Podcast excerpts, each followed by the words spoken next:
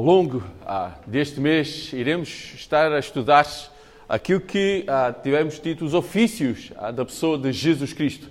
Semana passada vimos Jesus Cristo como o profeta, hoje iremos estar a ver Jesus Cristo como sacerdote. E se Deus permitir, no próximo domingo, a Jesus Cristo como o Rei. E isso é o foco de toda a Escritura. A pessoa de Jesus Cristo é o foco de toda a Escritura, de toda a palavra do nosso Deus. Eu queria pedir que possam abrir as vossas Bíblias na carta, na Epístola aos Hebreus, capítulo 7, e vamos ler do verso 11 ao verso 17. É interessante que vários escritores, vários teólogos ah, consideram ah, o livro de Hebreus como um quinto evangelho. Não é? Os quatro evangelhos mostram exatamente aquilo que Jesus Cristo fez nesta terra como Deus e 100% Deus e 100% homem. E a, a Epístola aos Hebreus mostra quem é o nosso Deus como Rei, Deus, profeta, sacerdote, onde Ele está assentado à destra de Deus Pai. Aquilo que Ele continua a fazer por cada um de nós. Eu vou pedir que, então, por respeito à palavra do nosso Deus, vamos ficar de pé. Eu peço desculpa, eu sei que acabaram de se sentar mas vamos ficar um pouquinho mais de pé e vamos ler dos versos 11 aos versos 17. Eu vou ler Hebreus capítulo 7, 11 a 17. Eu vou ler na nova versão internacional, está bem? Ok? É uma versão, ah, muitos podem ter, talvez online, outros têm outra versão, mas podem acompanhar do mesmo modo. Que diz assim: Se fosse possível alcançar a perfeição por meio do sacerdócio levítico, pois em sua vigência o povo recebeu a lei, porque haveria ainda necessidade de se levantar outro sacerdote, segundo a ordem de Melquisedeque e não de Arão. Pois quando há mudança de sacerdócio, é necessário que haja mudança de lei. Ora, aquele de quem se dizem estas coisas pertencia a outra tribo, do qual ninguém jamais havia servido diante do altar. Pois é evidente que o nosso Senhor descende de Judá, tribo da qual Moisés nada fala quanto a sacerdócio. O que acabamos de dizer fica ainda mais claro quando aparece outro sacerdote semelhante a Melquisedeque. Alguém que se tornou sacerdote não por regras relativas à linhagem, mas segundo o poder de uma vida indestrutível. Verso 17. Pois sobre ele é afirmado: Tu és sacerdote para sempre segundo a ordem de Melquisedeque. Vamos curvar as nossas cabeças, fechar os nossos olhos e falar mais uma vez com o nosso Pai do céu. E mais uma vez, ó Pai, nesta manhã, Senhor, estamos gratos porque podemos louvar o Teu nome, estamos gratos por quem Tu és. Estamos gratos, Senhor, porque Tu enviaste o Teu Filho a este mundo e que entregou a sua vida, derramou o seu sangue para a remissão dos nossos pecados. E mais uma vez nesta manhã, Senhor, que a Tua Santa Palavra possa vir de encontro às nossas vidas e que a tua voz, Senhor, possa ser ouvido no nosso coração nesta manhã, em nome de Jesus Cristo. Amém, Senhor. Podemos sentar? Eu penso que todos sabem, mas vamos recordar rapidamente o que é, qual era a função do sacerdote. O sacerdote, e como vimos aqui, ele tinha que vir em primeiro lugar de uma tribo, a tribo de Levi, da linhagem de Arão. Isso era uma das condições que o Senhor, quando Moisés desceu do, do Monte Sinai, deu. Olha, é da linhagem de, de, de Arão, a tribo de Levi, esses serão os sacerdotes, não é?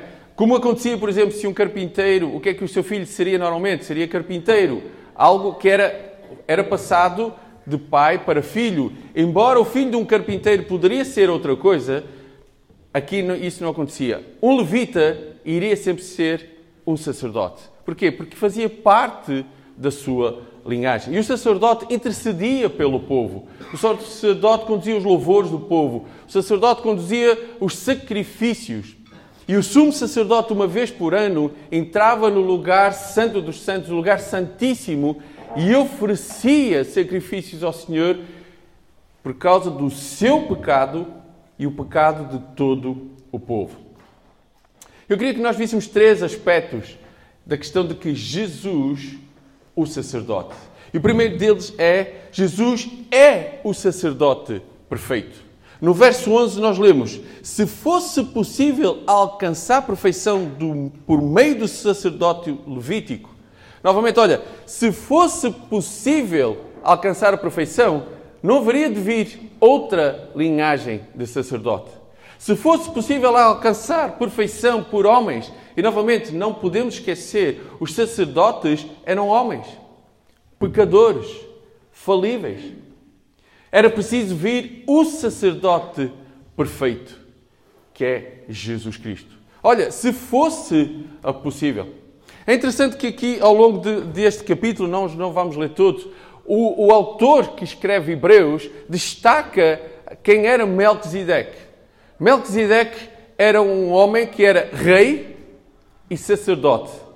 Ele é mencionado duas vezes na palavra de Deus. É, é mencionado a primeira vez em Gênesis, quando Abraão vem de uh, várias batalhas para libertar o seu, o seu sobrinho Ló. Ele é mencionado aí, ele vai ter com Abraão e Abraão reconhece o sacerdócio de Melquisedeque. É interessante que aqui no capítulo 3, se fôssemos mais atrás, o, o próprio autor diz que ele não, não é considerado o seu pai, não é referido a sua mãe, nem é referido o seu nascimento, nem a sua morte.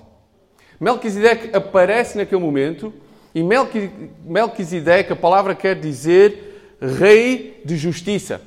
E ele era rei de uma cidade de Salém que queria dizer paz. Então, o que Melquisedeque pode ser é o rei de justiça e paz. Melquisedeque é muito antes do que aquilo que Senhor estabeleceu que os sacerdotes teriam que ser da linhagem de Judá, de, de Levi, peço desculpa, de Arão, os levitas, muito antes. É interessante que o autor chama isso a atenção. Por outras palavras, Melquisedeque é como fosse um tipo de Cristo. E nós não vamos entrar por aí, que há várias linhas de pensamento de quem seria Melquisedeque. Mas a questão aqui que é levantada, que o, que o autor traz atenção, olha, se houvesse perfeição por meio de homens, se houvesse perfeição pelo sacerdócio de homens, não era necessário haver outro sacerdote. Porque haveria ainda necessidade de se levantar outro sacerdote segundo a ordem de Melquisedeque e não de Arão. Nós sabemos que somos homens falíveis, imperfeitos. E desta manhã estávamos a estudar sobre a questão de, ah, do Espírito Santo. E foi interessante que quanto mais nós nos achamos perto de Deus, é quanto mais longe nós estamos de Deus. Era preciso Jesus Cristo, o sacerdote perfeito, ele é o sacerdote perfeito. Porquê? Porque enquanto outros sacerdotes ofereciam os seus sacrifícios ao Senhor pelos seus pecados, pelos pecados do povo, Jesus Cristo se ofereceu a si mesmo como o Cordeiro de Deus que tira o pecado do mundo. Ele é perfeito. Não é preciso mais haver sacrifícios a Deus por causa do pecado. Porquê? Porque esse sacrifício perfeito já foi feito. Ele é a pessoa de Jesus Cristo. Novamente, muitos olhavam para os sacerdotes como homens perfeitos. Ainda hoje, nos nossos dias, muitas vezes as pessoas olham para os líderes, pastores, sejam o nome que lhe dão, bispos, uh, anciãos, seja o que for, como homens perfeitos. Mas não somos. Somos homens falíveis, exatamente como aqueles sacerdotes eram na altura. Homens com falhas, homens pecadores que precisam de olhar para o sacerdote perfeito, que é Jesus Cristo. Muita coisa hoje é anunciado. Ainda há dias falámos um pouco o evangelho barato, não é? O evangelho em que a graça é posta de parte. O evangelho em que a pessoa de Jesus Cristo muitas vezes é posta de parte. E é interessante que aqui, novamente, é, é, o autor hebreu chama a atenção disso. Olha, eram homens imperfeitos. Por isso é que teve que vir outra linha de sacerdote. Tinha que ver outra linhagem, não de Arão, não dos levitas, homens imperfeitos, homens com problemas, homens pecadores. Mas Jesus Cristo, que veio da linhagem de Judá, o perfeito, o único que é perfeito, o único que ofereceu um sacrifício suficiente para que para que remissão dos pecados. A segunda coisa que eu queria que pudéssemos ver é a questão de que Jesus é o sacerdote imutável. Ele não muda. Verso 12 diz o seguinte: Pois quando há mudança de sacerdócio, é necessário que haja mudança de lei. Ora, quando muda uma linhagem de sacerdotes, é normal haver também uma mudagem de lei. E novamente, falamos atrás o quê? Eles eram imperfeitos.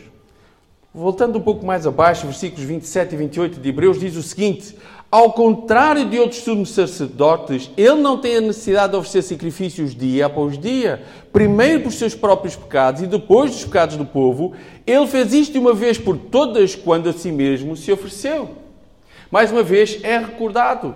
Ele fez isto uma vez por todas. Ele não precisa de mudar porque ele é imutável. Novamente, pensando na imperfeição dos homens. Eu não sei se alguma vez ouviram a história de Nabat e Abiú. Eram filhos de Arão. Homens que ouviram a ordem que Deus tinha dado de como tudo tinha que ser feito. A ordem que os sacrifícios tinham que ter para que chegasse um cheiro suave a Deus. Não nos é descrito na palavra de Deus exatamente o que eles fizeram. Mas há uma coisa que diz que fogo estranho chegou ao Senhor. E naquele preciso momento aqueles homens morreram. Porquê? Porque fizeram exatamente aquilo que não deviam ter feito. Jesus Cristo, o sacerdote imutável, ele fez exatamente aquilo que era preciso ser feito. Recordam-se pouco antes de Jesus Cristo ser entregue e sabia exatamente aquilo que o esperava. O que é que ele diz? Pai, se for possível, passa de mim este cálice. Mas não seja feita a minha vontade, mas a tua. Ele sabia que era necessário passar pela morte, mas mesmo assim o Senhor diz: Olha, se houver outra hipótese, se houver outro caminho. Sabe uma coisa? Não havia outro caminho. Jesus Cristo é o sacerdote imutável, não muda. A partir desse momento, a partir do sacrifício que ele mesmo se ofereceu, ele próprio, como diz, que quanto a si mesmo se ofereceu, não é possível mudar mais nenhuma linhagem de sacerdócio. Ele é o sacerdote perfeito. Ele é o sacerdote imutável. Agora a pergunta é: quantas vezes nós afirmamos coisas hoje e amanhã mudamos de ideias? É? Ainda há pouco tempo, a, João estava falando de que, quando se recorda ver fotografias do seu pai que vestia um modo não é, que ele brincou não é? E hoje olhamos para trás, aquilo que nós achávamos muitas vezes ridículo, hoje se calhar não, não quer dizer que façamos o mesmo, mas nos aproximamos. Porquê? Porque as nossas opiniões vão mudando. Aquilo que nós achávamos hoje, se calhar amanhã já não achamos o mesmo. Em muitas coisas. Aquilo que talvez gostamos hoje, amanhã se calhar não gostamos tanto. Porquê? Porque vamos mudando de ideias, de gostos. Muitas vezes até mudamos de convicções. E muitas delas, infelizmente, não deveriam mudar. Mas mudamos. Mas sabe uma coisa? O nosso Deus é o sacerdote imutável. O que ele fez dura para todo sempre. Não é possível mais o Senhor vir e dizer: Olha, agora é preciso uma linhagem nova de sacerdotes. Para quê? Para que novos sacrifícios sejam oferecidos a mim por causa dos vossos pecados. Porquê? porque ele a si mesmo se entregou. Apesar de há homens falharem, o nosso Deus não falha.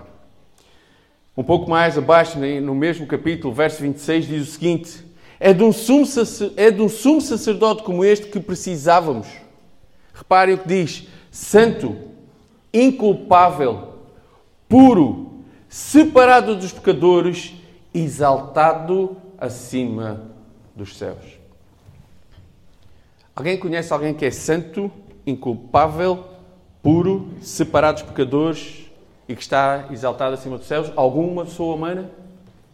Ninguém. Só o nosso Senhor Jesus Cristo. E interessante, eu gosto desta versão, diz, porque é isto que nós precisávamos. Porquê? Porque durante séculos, sacerdotes após sacerdotes vinham eram constituídos, mas passado algum tempo eles morriam e novos sacerdotes se levantavam, de linhagem, filhos a filhos, depois os seus netos e por aí fora. Mas a questão é que todos eles eram culpáveis, todos eles eram imperfeitos, nenhum deles era puro, todos eles eram pecadores. E apesar de, de vez após vez oferecerem os sacrifícios, era preciso vez após vez continuar a oferecer esses mesmos sacrifícios. Porquê? Porque não eram suficientes. O sacrifício de Cristo é suficiente. É o único que é suficiente. É o único que é imutável. Não muda. Não é necessário de cada um de nós fazer algo mais para isso mesmo, para alcançarmos e chegarmos a Deus. Só através do sacrifício de Jesus Cristo. E novamente digo: muito evangelho barato é, é pregado. Que precisamos de aceitar o sacrifício de Cristo, mas precisamos de acrescentar algo mais. A palavra de Deus não nos mostra rigorosamente nada acerca disso. Mostra exatamente o quê? Que o sacrifício de Cristo é suficiente. E novamente, todos os sacerdotes viviam e morriam. Todos os sacerdotes tinham um tempo limitado no seu ofício, podendo ser mais ou menos uns que os outros, mas era limitado. Nós temos o sacerdote que está vivo e é exaltado e que está vivo à destra de Deus Pai. É o, é o sacerdote perfeito, é o sacerdote imutável, mas também é o sacerdote eterno. Reparem no verso 17 que diz: Pois sobre ele é afirmado: Tu és sacerdote para sempre, segundo a ordem de Melquisedeque. Como eu disse há pouco, os sacerdotes tinham o seu tempo limitado. Era algo que podiam passar mais ou menos tempo. Mas de geração em geração, século após século, era preciso e era necessário sacerdotes novos. Jesus Cristo, Ele é eterno. Se voltarmos um pouquinho mais atrás, no verso 16 diz: Alguém que se, que se tornou sacerdote, não por regras relativas à linhagem, mas segundo o poder de uma vida indestrutível. Sabe uma coisa? Satanás continua a tentar destruir a vida de Jesus Cristo.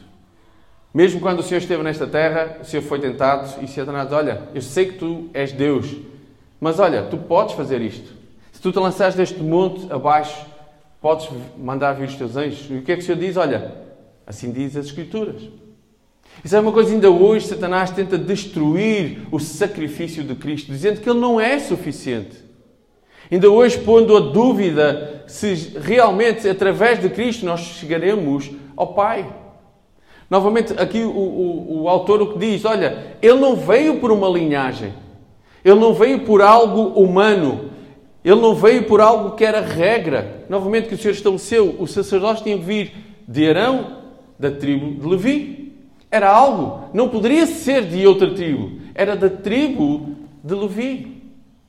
Era algo que era humano, era algo que estava estabelecido, que tinha que ser assim. Mas Jesus Cristo, e eu gosto que diz esta palavra, segundo o poder de uma vida indestrutível. Sabem, esta é a minha imaginação. Eu imagino como Satanás sentiu quando o Senhor foi morto naquela cruz. Eu acredito que Satanás disse: Olha, está destruído. Mas sabe uma coisa? Três dias depois, o nosso Senhor ressurgiu e está vivo. É alguém que venceu a morte. Não é alguém que morreu e continua na terra e que pouco tempo depois vira pó e que ninguém sabe, ninguém se lembra.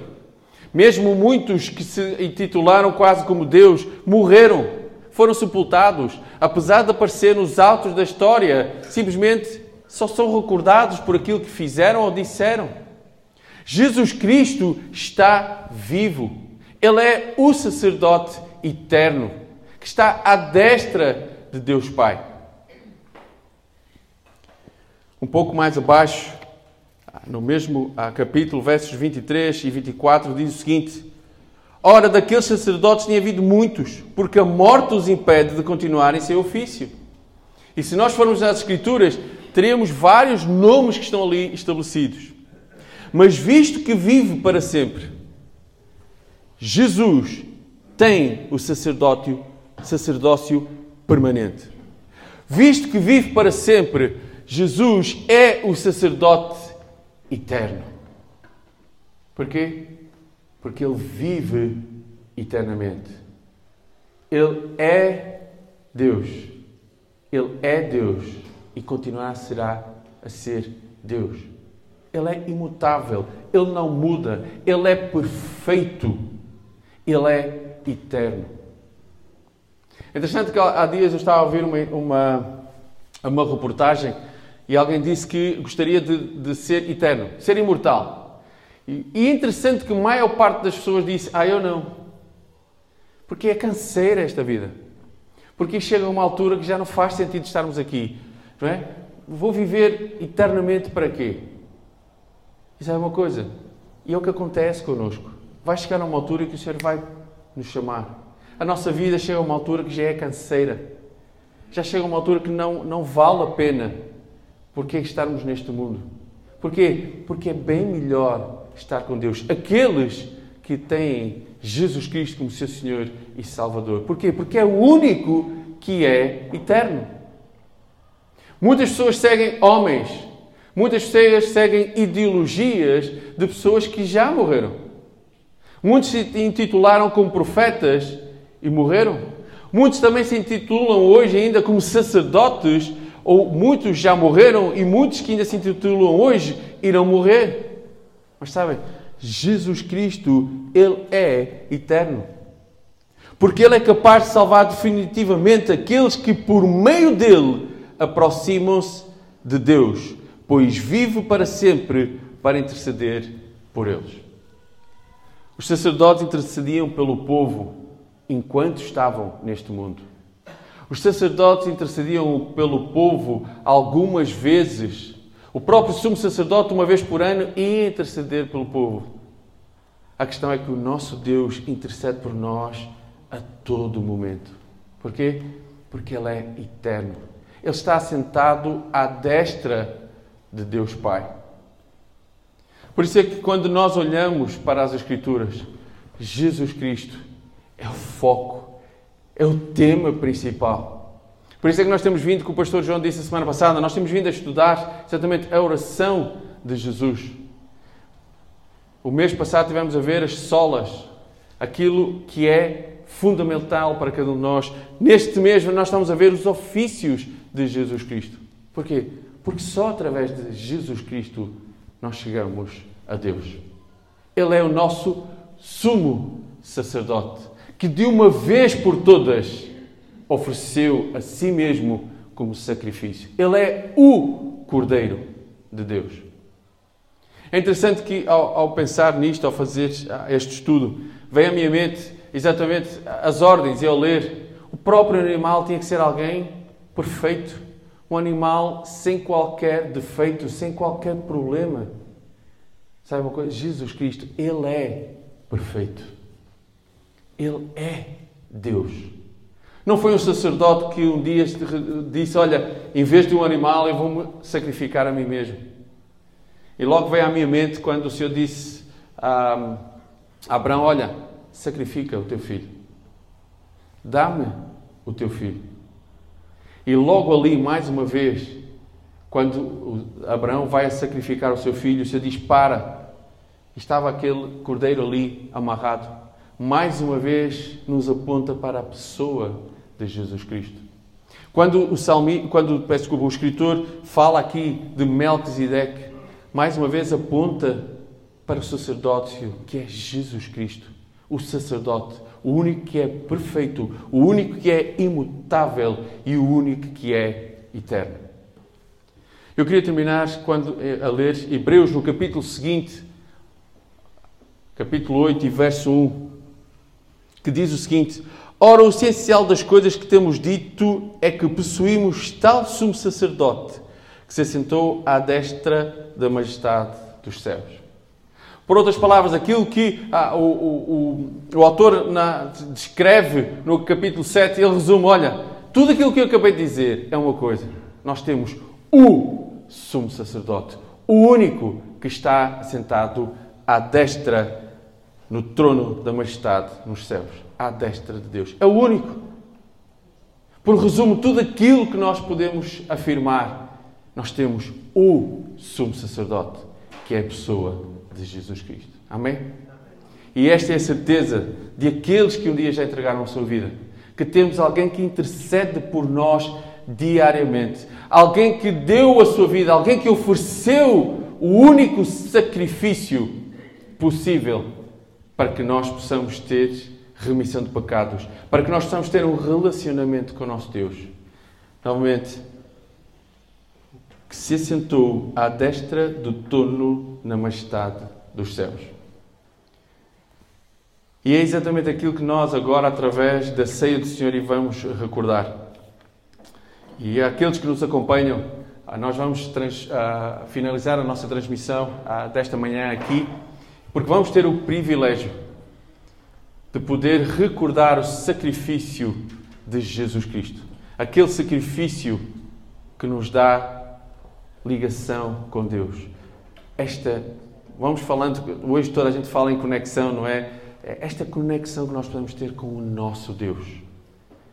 E é um privilégio para aqueles que têm Jesus Cristo como seu Salvador e Senhor, poder recordar, tomando parte do pão e do vinho. Por isso, muito obrigado àqueles que nos acompanham. Que Deus vos abençoe ao longo desta semana. Nós iremos então terminar aqui, porque agora, ah, como o corpo de Cristo, iremos recordar este momento maravilhoso, do qual hoje nós podemos afirmar que Jesus Cristo é o nosso sumo sacerdote. Que Deus nos abençoe.